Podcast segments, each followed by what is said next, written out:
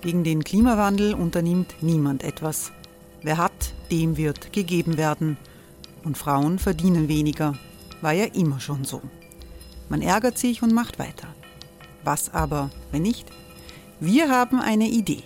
Die Falter Arena macht die Bühne frei für Menschen und Projekte, die das Land verändern. Mein Name ist Eva Konzett. Ich leite das Politikressort im Falter.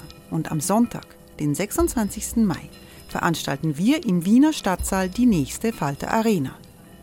Mit dabei unter anderem der ehemalige Politiker und Neosänger Matthias Strolz, Theresa Imre von Markter, Sonja Jöchtel von Love Politics oder Kari Ochsner von Ochsner Wärmepumpen. Machen statt jammern. Wir schauen uns an, wie das funktionieren kann. Kommen auch Sie vorbei. Alle Informationen und Tickets finden Sie unter falter.at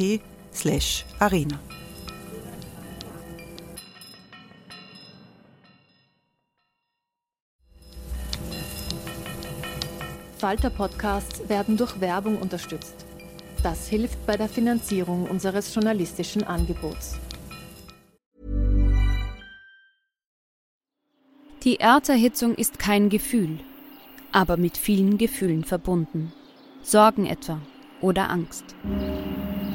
Eine Veranstaltung gegen diese Ohnmacht ist Tipping Time, eine Klimakonferenz der Zivilgesellschaft. Von 9.5. bis 11.5. findet Tipping Time in Kooperation von Globe Art, Solektiv und Tangente St. Pölten statt und lädt ein zu Diskurs, Diskussionen und Workshops mit namhaften Vortragenden wie Nikolai Schulz und Friederike Otto. Weitere Informationen finden Sie auf www.tangentesanktpölten.at.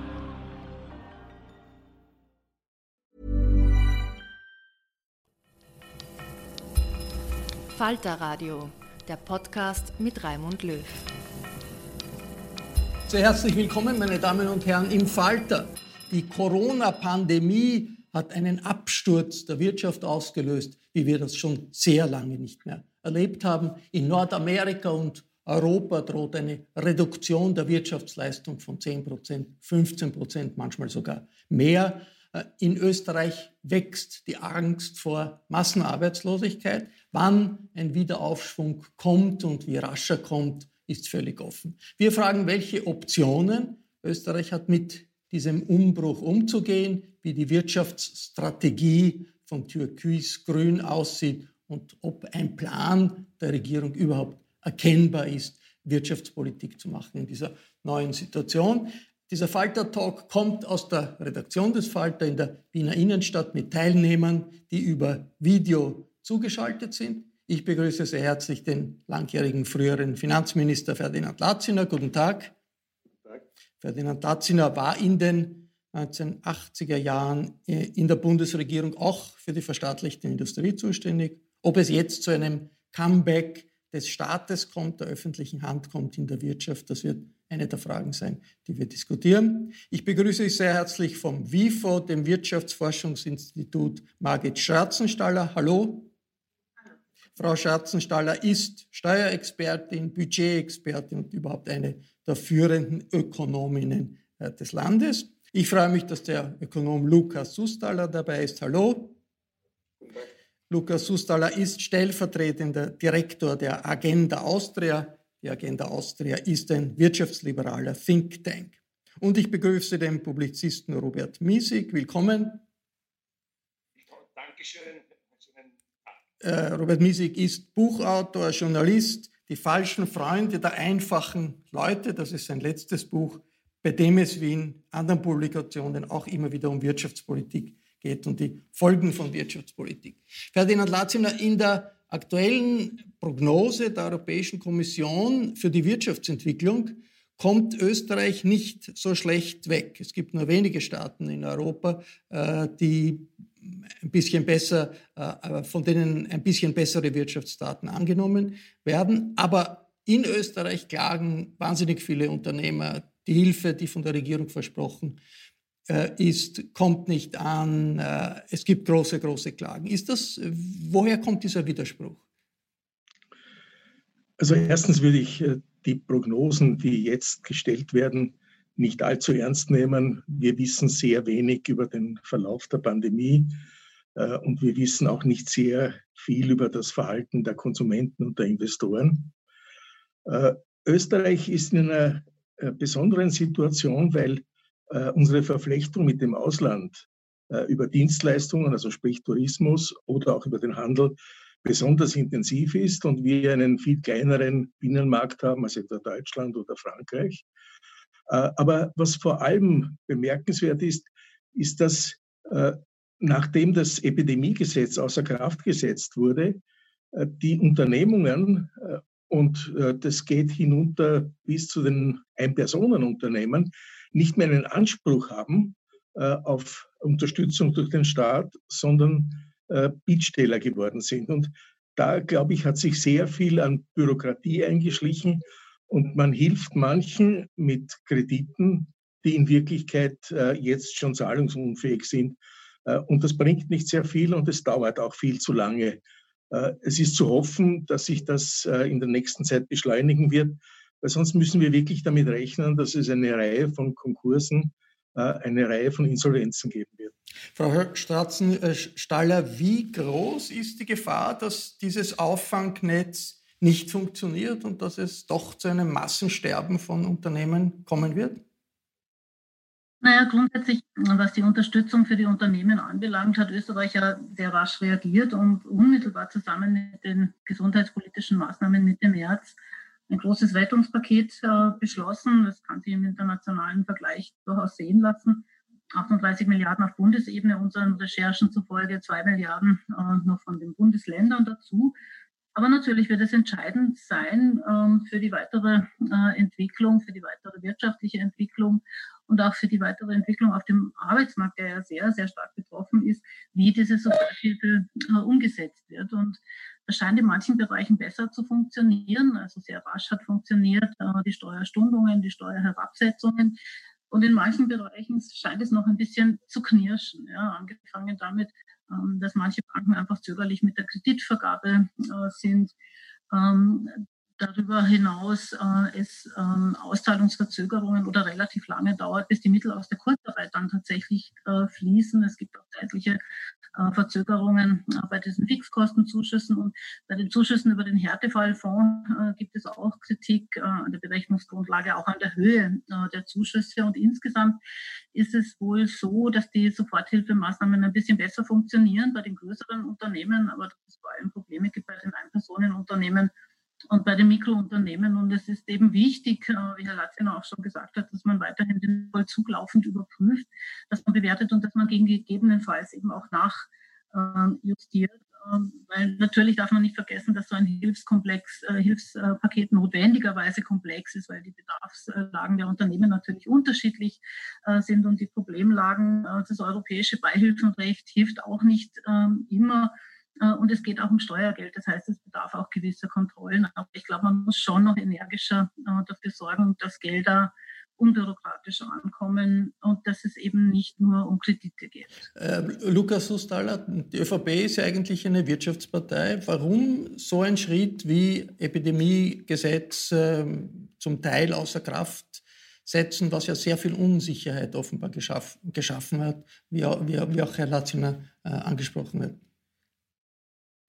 Ja, also ich bin zwar jetzt kein Jurist, aber das, was äh, ich bei dem Epidemiegesetz schon äh, ein bisschen in Kontext noch setzen würde, da geht es ja dann sehr stark um den Schadenersatz. Äh, und der Schadenersatz wird ja dann meistens in dem Kontext ja natürlich also im Falle einer Epidemie, einer, eines, eines Unfalls, einer Katastrophe, ja erst ex post festgestellt, wenn gegebenenfalls das Unternehmen wirklich Wochen, Monate lang geschlossen werden musste und deswegen ähm, abgewickelt werden muss und da sozusagen dann ein Schadenersatz fällig wird. Wenn aber die gesamte Volkswirtschaft gleichermaßen seit 16.03. in einem Lockdown sich befindet, ist das Epidemiegesetz gegebenenfalls dann auch nicht wirklich das tolle unbürokratische Mittel, weil wenn jetzt äh, Zehntausende Unternehmen äh, zu ihrer jeweiligen Bezirkshauptmannschaft gehen und dort äh, auf, auf Schadenersatz pochen, ist das schon etwas, was äh, auch mit einigem um, Bürokratie natürlich verbunden wäre.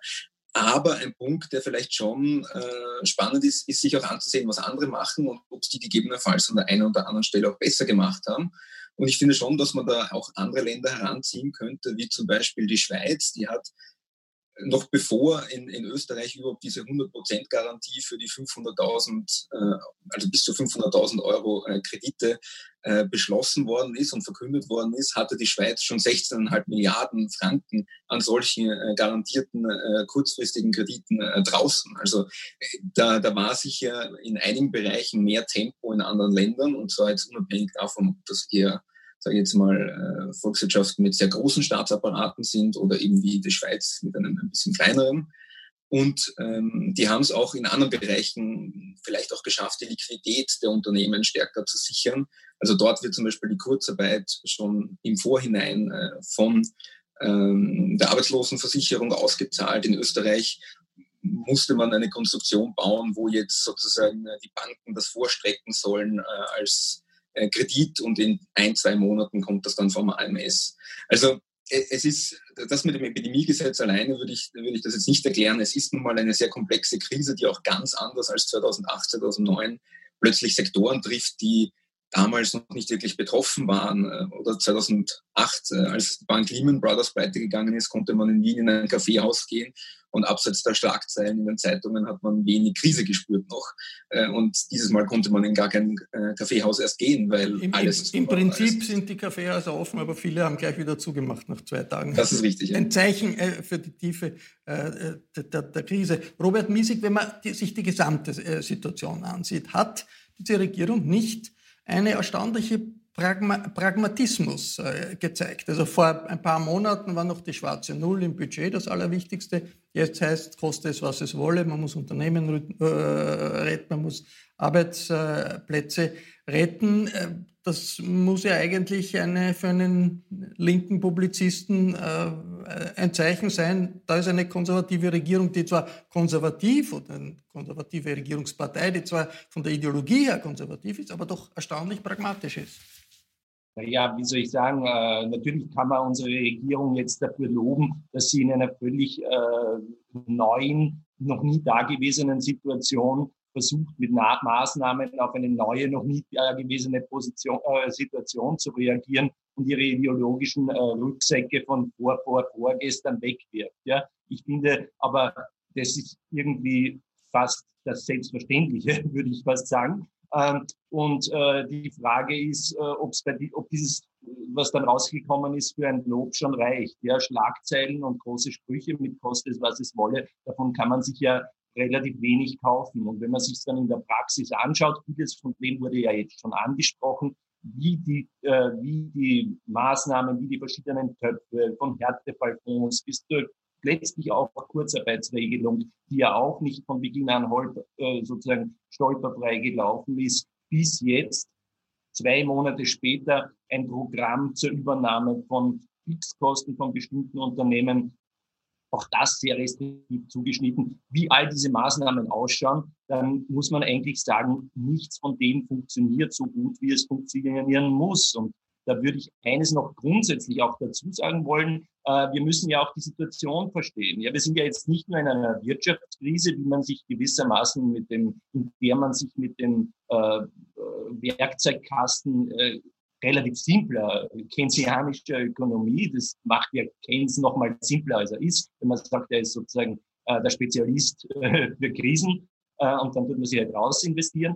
Äh, das Keynes ist ja mehr, aber das lasse ich jetzt mal weg. Äh, wir sind ja nicht mal noch in der Situation, ja, wir sind ja noch in der Situation, wo äh, Unternehmen, äh, wo es gar keinen Sinn hat, Konjunkturprogramme in dem Sinn zu schnüren, weil ein Teil der Wirtschaft sozusagen noch Regeln unterliegt, weil viele Unternehmen einen Shutdown hinter sich haben, weil die Konsumenten jetzt gar nicht konsumieren würden und weil wir in bestimmten Bereichen ja gar nicht wollen, dass die Konsumenten konsumieren. Ja? Also dass jetzt Hunderttausende in die Diskotheken, Clubs, in die, in die Kneipen strömen oder sonst irgendwo hin, das wollen wir ja selbst nicht. Ja? Das heißt, wir sind in einer Situation, die außergewöhnlich ist, in der ich versuchen muss als Regierung, äh, dass die Unternehmen, die ich jetzt absichtlich zudrehe, dann noch da sind wenn Konjunkturprogramme äh, aufgelegt werden müssen. Und im Moment schaut alles umgekehrt aus. Man provoziert eine Pleitewelle, sodass circa 20 bis 30 oder meinetwegen auch nur 15 Prozent aller österreichischen Unternehmen äh, in die Insolvenz schlittern.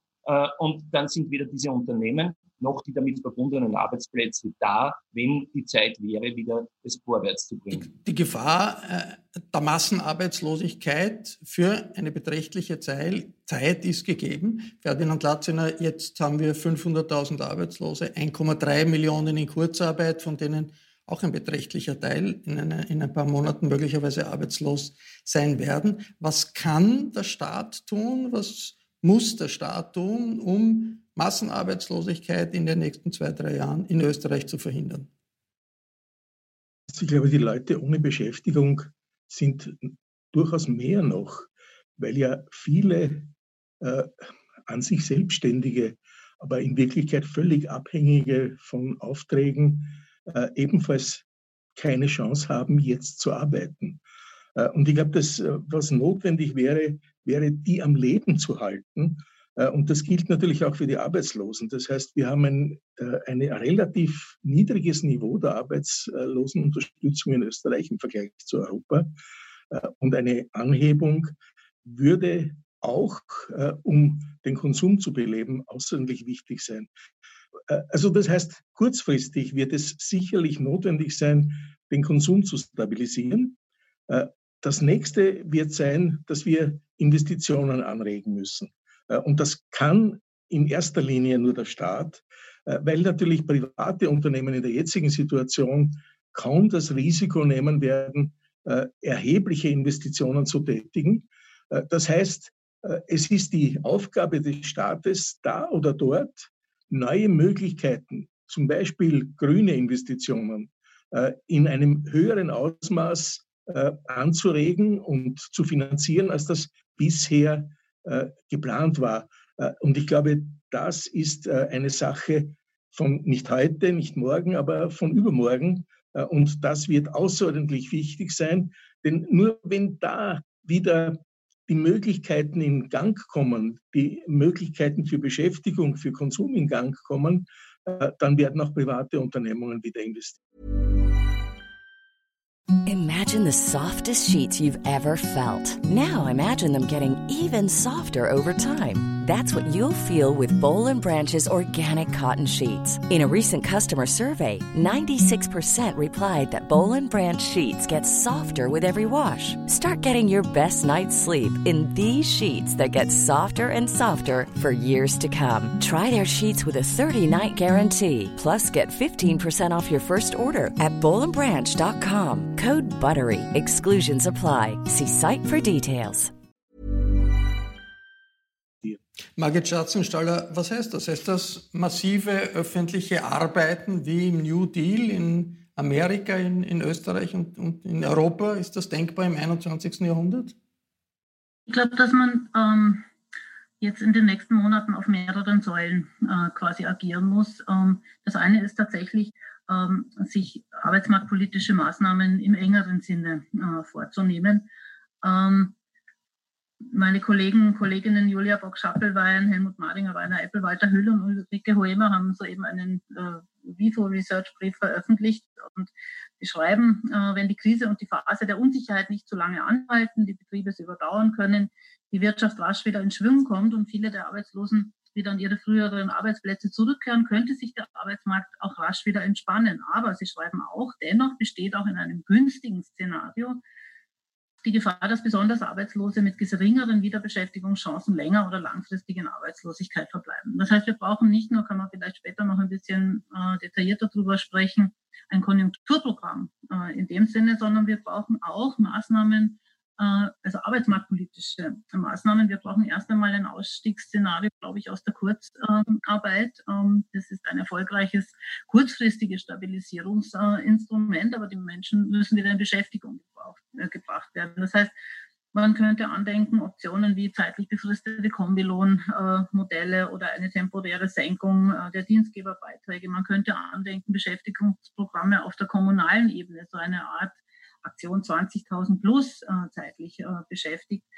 Ähm, es ist abzusehen, und das halte ich für einen sehr wichtigen Punkt, dass im Herbst Lehrstellen äh, fehlen werden. Ich glaube, wir brauchen eine Lehrstellenoffensive und man sollte nicht zuletzt auch die Krise auf dem Arbeitsmarkt für den anstehenden Strukturwandel äh, nutzen in Form von Umschul um, ähm, Umschulungsprogrammen, Qualifizierungsmaßnahmen hin zu jenen Bereichen, in denen man in Zukunft zunehmend Arbeitskräfte braucht. Kinderbetreuung, Pflege, IT, Digitalisierungskompetenz. Im Übrigen sollte man auch, ähm, das ist ein Aspekt, der in der ganzen Krisendiskussion meiner Meinung nach ein bisschen zu kurz kommt, hier ähm, darauf verstärkt achten, dass man auch die geschlechtsspezifische Segregation des Arbeitsmarktes hier ein bisschen äh, im Auge äh, behält. Die hat sich ja in der Krise wieder sehr, sehr deutlich äh, gezeigt und dass man eben schaut, dass hier Frauen mehr in typische Männerberufe gehen, also dass man diese Qualifizierungsmaßnahmen nutzt und umgekehrt Männer in typische Frauenberufe zu schicken. Äh, Robert Miesig, Wiederaufbau nach äh, einer zerstörerischen, wirtschaftlich zerstörerischen Phase, das war einerseits New Deal, nach dem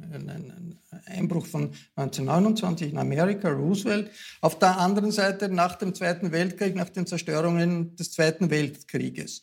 Beim New Deal ist öffentliche Arbeit im Zentrum gestanden, Arbeit, Jobs, die von der Regierung geschaffen werden. Nach 45 ist beim Wiederaufbau hat die verstaatlichte Industrie in vielen Ländern Europas eine ziemlich wichtige Rolle äh, gespielt. Sind wir in einer Situation, wo jetzt der Staat wieder in Industriepolitik viel mehr äh, sich einbringen muss, vielleicht auch wieder verstaatlicht, in irgendeiner Form eine verstaatlichte Industrie wieder entsteht in Österreich, Frankreich, Deutschland, äh, in, um rauszukommen aus diesem, äh, aus diesem Tal?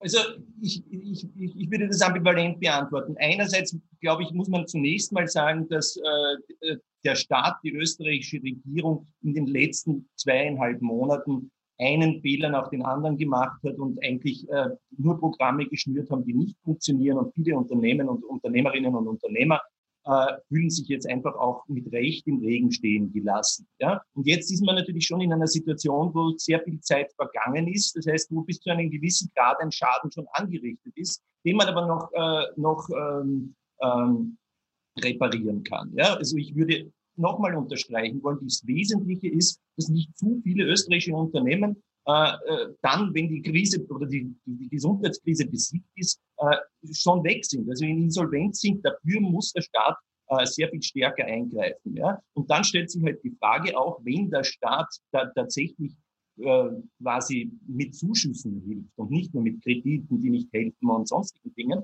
äh, äh, ob der Staat von diesen Unternehmen dann Anteile bekommt oder nicht. Das ist ja dann eine Gerechtigkeitsfrage, wenn man so will.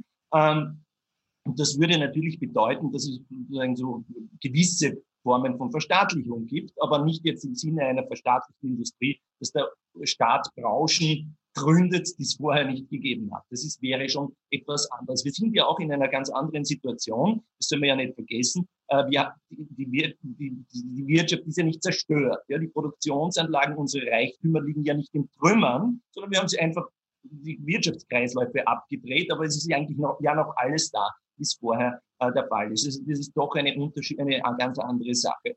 Äh, ich würde nur in einem Punkt sagen, äh, New Deal war ja dann noch was anderes. Es war ja sozusagen, wenn man es global sich ansieht, ja auch ein Ausbau des Sozialstaats. Es war ein Ausbau überhaupt generell auf allen Ebenen äh, der Bedeutung von Staaten und Regierungen im ökonomischen Prozess.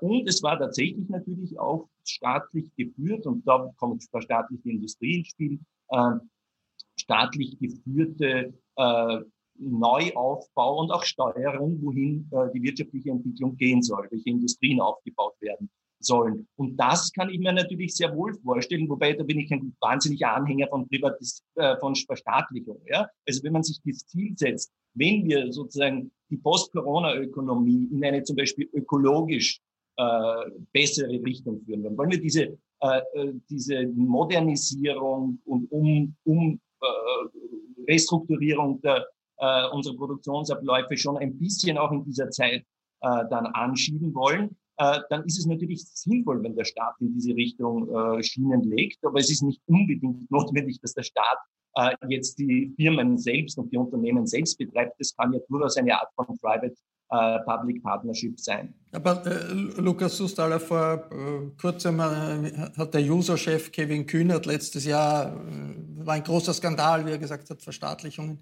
äh, könnte es geben. In, in, Deutschland, da ist durch Sonne, Mond und Sterne geschossen worden. Jetzt äh, in Deutschland überlegt man Staatseinstieg in der Lufthansa. Frankreich ist in die Air, äh, Air France eingestiegen, in Italien, äh, Alitalia ist, ist, ist verstaatlicht worden.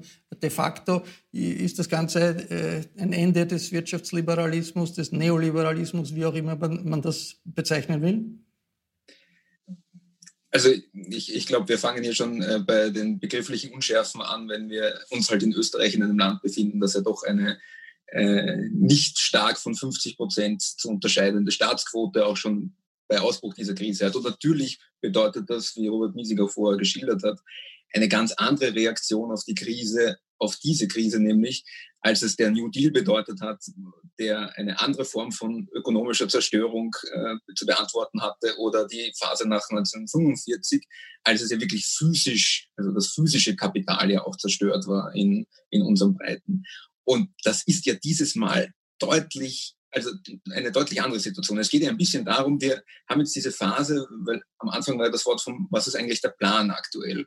Und ich finde ja, am ersten kann man es vergleichen mit ein bisschen einem Einfrieren, oder? Man versucht, Wirtschaftskreisläufe jetzt wirklich mal einzufrieren, keinen Schaden dadurch entstehen zu lassen, dass es zu einer Pleitewelle kommt, wie vorher angesprochen wurde, dass es zu einer Massenarbeitslosigkeit kommt, sondern dass möglichst viele Beschäftigungsverhältnisse, Kreditverhältnisse, Unternehmen nachher wieder noch immer bestehen. Und dieses Einfrieren ist teuer, oder? Das, das kann man ja wohl schon festhalten in diesem technischen Update, das der Finanzminister Gernot Blümel, ähm, das BMF vor einigen Wochen gemacht hat, ist ja schon von einem Defizit von ungefähr 30 Milliarden Euro die Rede. Das ist ja schon nicht nichts, aber es ist eben gedacht, um einzufrieren. Da geht es auch nicht um irgendwelche Stimulierung, um irgendwelche Infra Infrastrukturprojekte und so weiter und so fort. Und ehrlicherweise traue ich mir auch schwer zu, zu sagen, gut, im Oktober 2020 sind diese drei Maßnahmen genau die richtigen, um äh, aus der Krise zu führen, weil wir ehrlicherweise auch noch nicht wissen, was wird im Oktober 2020 sein. Werde ich dann in einer Phase, äh, wo das Virus vielleicht schon mit einer Impfung ähm, äh, anheimgehalten werden kann, meine Kinder wieder meinen Großeltern zum Aufpassen geben können? Wird also das Thema Kinderbetreuung wieder ganz anders sein? Oder werden Unternehmen, die eine Wertschöpfungskettenverflechtung mit chinesischen Zulieferern haben, schon wieder eins zu eins darauf vertrauen können, dass diese Zulieferer auch liefern? Äh, oder gibt es dann auch noch ganz andere Themen, weil wir zum Beispiel eine sehr asynchrone Entwicklung haben, weil die USA ganz, ein ganz anderes Timing sozusagen in der Krisenbewältigung haben als wir und wir halt doch auch darauf angewiesen sind, dass die am Ende des Tages auch einige Exportgüter von uns kaufen. Also es ist, glaube ich, der, der Plan kann in gewisser Weise nur sein, dass man den Schaden durch das Einfrieren so gering wie möglich hält und dann beim Hochfahren gegebenenfalls die Dinge so unterstützt oder reformiert, dass man äh, auch eben genau das äh, fördert, nämlich dass auch Unternehmen mehr Zuversicht oder gegebenenfalls am Ende des Tages sogar äh, sich Investitionen zutrauen. Und das hängt dann schon sehr stark für ein kleines Land wie Österreich natürlich von der Frage auch ab, nicht nur was machen wir, sondern was machen unsere fünf großen Handelspartner, was machen die Italiener, die Deutschen. Die das, das, ist, das ist dieser Tag eine, eine ganz zentrale Frage. Ferdinand Latziner, Macron und, und Angela Merkel schlagen einen europäischen Fonds zum Wiederaufbau von 500 Milliarden vor. Und das wird vom, äh, vom österreichischen Bundeskanzler ziemlich deutlich abgelehnt, weil die Idee ist, dieser Fonds soll Zuschüsse ähm, liefern, über das europäische, über das EU-Budget soll das laufen und nicht Kredite. Äh, Sebastian Kurz sagt, er will das nicht, das müssen Kredite sein. Wie groß, wie signifikant ist dieser Unterschied kann man da, ist es, ist es da überhaupt möglich, zu einem Kompromiss zu kommen? Oder ist das, was ist der Kern dieser Differenz? Äh, ich glaube, der Kern der Differenz ist der, äh, dass man äh, Angst davor hatte, und das galt für den Coronavirus, für, für, den, für die Corona-Bonds als auch für die Euro-Bonds, dass einzelne Länder, also zum Beispiel Österreich oder Deutschland, dann für die gesamte Summe haftbar sein werden. Das ist aber in diesem Vorschlag nicht vorgesehen, sondern das soll ja über das Budget der Europäischen Union abgewickelt werden. Und daher halte ich diese äh, Ablehnung der österreichischen Bundesregierung, des Bundeskanzlers für einen ganz groben Fehler. Gerade wir als kleines und so stark auslandsabhängiges Land müssen daran interessiert sein, dass unsere Handelspartner, also zum Beispiel Italien, unser zweitwichtigster Handelspartner, äh, sich rasch erholen. Äh, für den Tourismus, für unsere Exporte. Äh, und da hoffe ich, dass es zu einem Umdenken kommen wird. Natürlich ist es vernünftig und das wäre vielleicht eine Möglichkeit, dazu einer ja, Lösung zu kommen, dass man sagt, wofür sollen diese Mittel eingesetzt werden und dass man da auch die Länder mitreden lässt, die äh, natürlich da auch einzahlen müssen. Aber äh, es ist nicht in Wirklichkeit eine Frage der Solidarität, sondern des Eigennutzes, wenn wir hier mittun.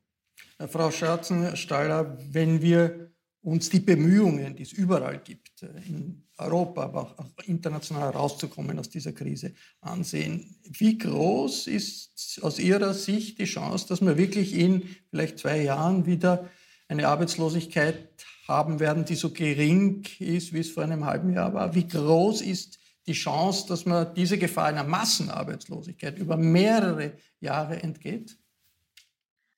Das ist sehr schwer zu sagen und es ist ja äh, auch schon äh, eingangs gesagt worden, äh, mehrfach, wie schwer es jetzt ist, ähm, nicht nur wirtschaftlich, sondern im Wesentlichen geht es ja darum, ähm, wie sich die gesundheitspolitische Situation entwickelt. Und davon hängt natürlich die weitere ökonomische Entwicklung ab. Nun kann man natürlich ähm, je nachdem, wie sich die gesundheitspolitische Situation entwickelt und wie man dann die Lockerungen umsetzen kann, ähm, auch begleitende Maßnahmen setzen. Und da wird es natürlich also aus ökonomischer Sicht gesprochen sehr äh, wichtig sein, welche Maßnahmen da setzt. Jetzt hat Herr Sustaller äh, zu Recht gesagt, ähm, das ist schwierig, äh, das jetzt schon zu sagen. Ähm, weil man nicht weiß, wie sich der Konsum, die privaten Investitionen in den nächsten Monaten ähm, entwickeln. Man hat ja nun auch noch nicht alle Öffnungs- und Lockerungsschritte vollzogen. Es gibt ja auch noch Bereiche, äh, in denen es, es, eben noch Restriktionen äh, gibt.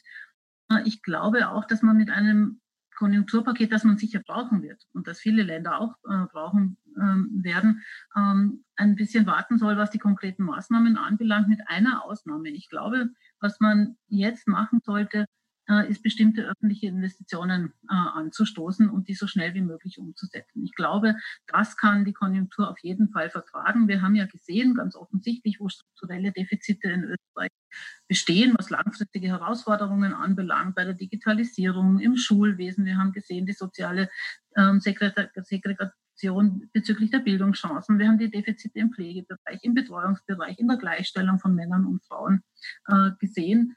Äh, und ich glaube, man kann hier in einer Reihe von Bereichen einfach öffentliche Investitionen, die man ohnehin braucht, ja, ähm, um die Gesellschaft äh, und die Ökonomie widerstandsfähiger äh, zu machen, eben setzen. Und ich glaube, man soll alle Konjunkturmaßnahmen ganz generell danach ausrichten, ob sie zu diesen langfristigen Zielen beitragen können. Und es gibt eine neue Studie von Stieglitz Dörn und ein paar weiteren Kollegen, die eben sagen, dass man vor allem mit Investitionen ähm, in grüne, in Dekarbonisierungsinfrastruktur zwei Fliegen mit einer Klappe schlagen kann. Die sind nämlich zum großen Teil alle sehr konjunkturwirksam und tragen eben auch zu diesem langfristigen Ziel des Klimawandels, das ja nicht weg ist durch die Corona-Krise, sondern mit jedem Tag buchstäblich dringender wird eben bei. Vielen Dank. Das war der Falter-Talk über Wirtschaft in Not und die Optionen, die es beim Umgang mit der Wirtschaftskrise gibt. Ich bedanke mich sehr herzlich bei allen, die mit dabei waren. Wirtschaft spielt eine zunehmend wichtige Rolle, auch auf den Seiten des Falter. Jede Woche, wenn Sie noch kein Falter-Abonnement haben, dann an dieser Stelle der Hinweis, ein Abo können Sie auch im Internet bestellen über die Adresse abo.falter.at. Ich verabschiede mich bis zur nächsten Folge.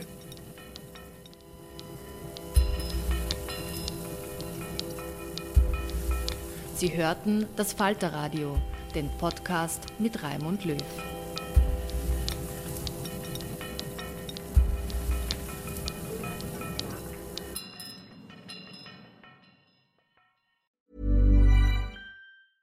A lot can happen in the next three years. Like a chatbot may be your new best friend. But what won't change? Needing health insurance. United Healthcare Tri Term Medical Plans are available for these changing times Underwritten by Golden Rule Insurance Company, they offer budget-friendly, flexible coverage for people who are in between jobs or missed open enrollment. The plans last nearly three years in some states, with access to a nationwide network of doctors and hospitals. So for whatever tomorrow brings, United Healthcare Tri-Term Medical Plans may be for you. Learn more at uh1.com.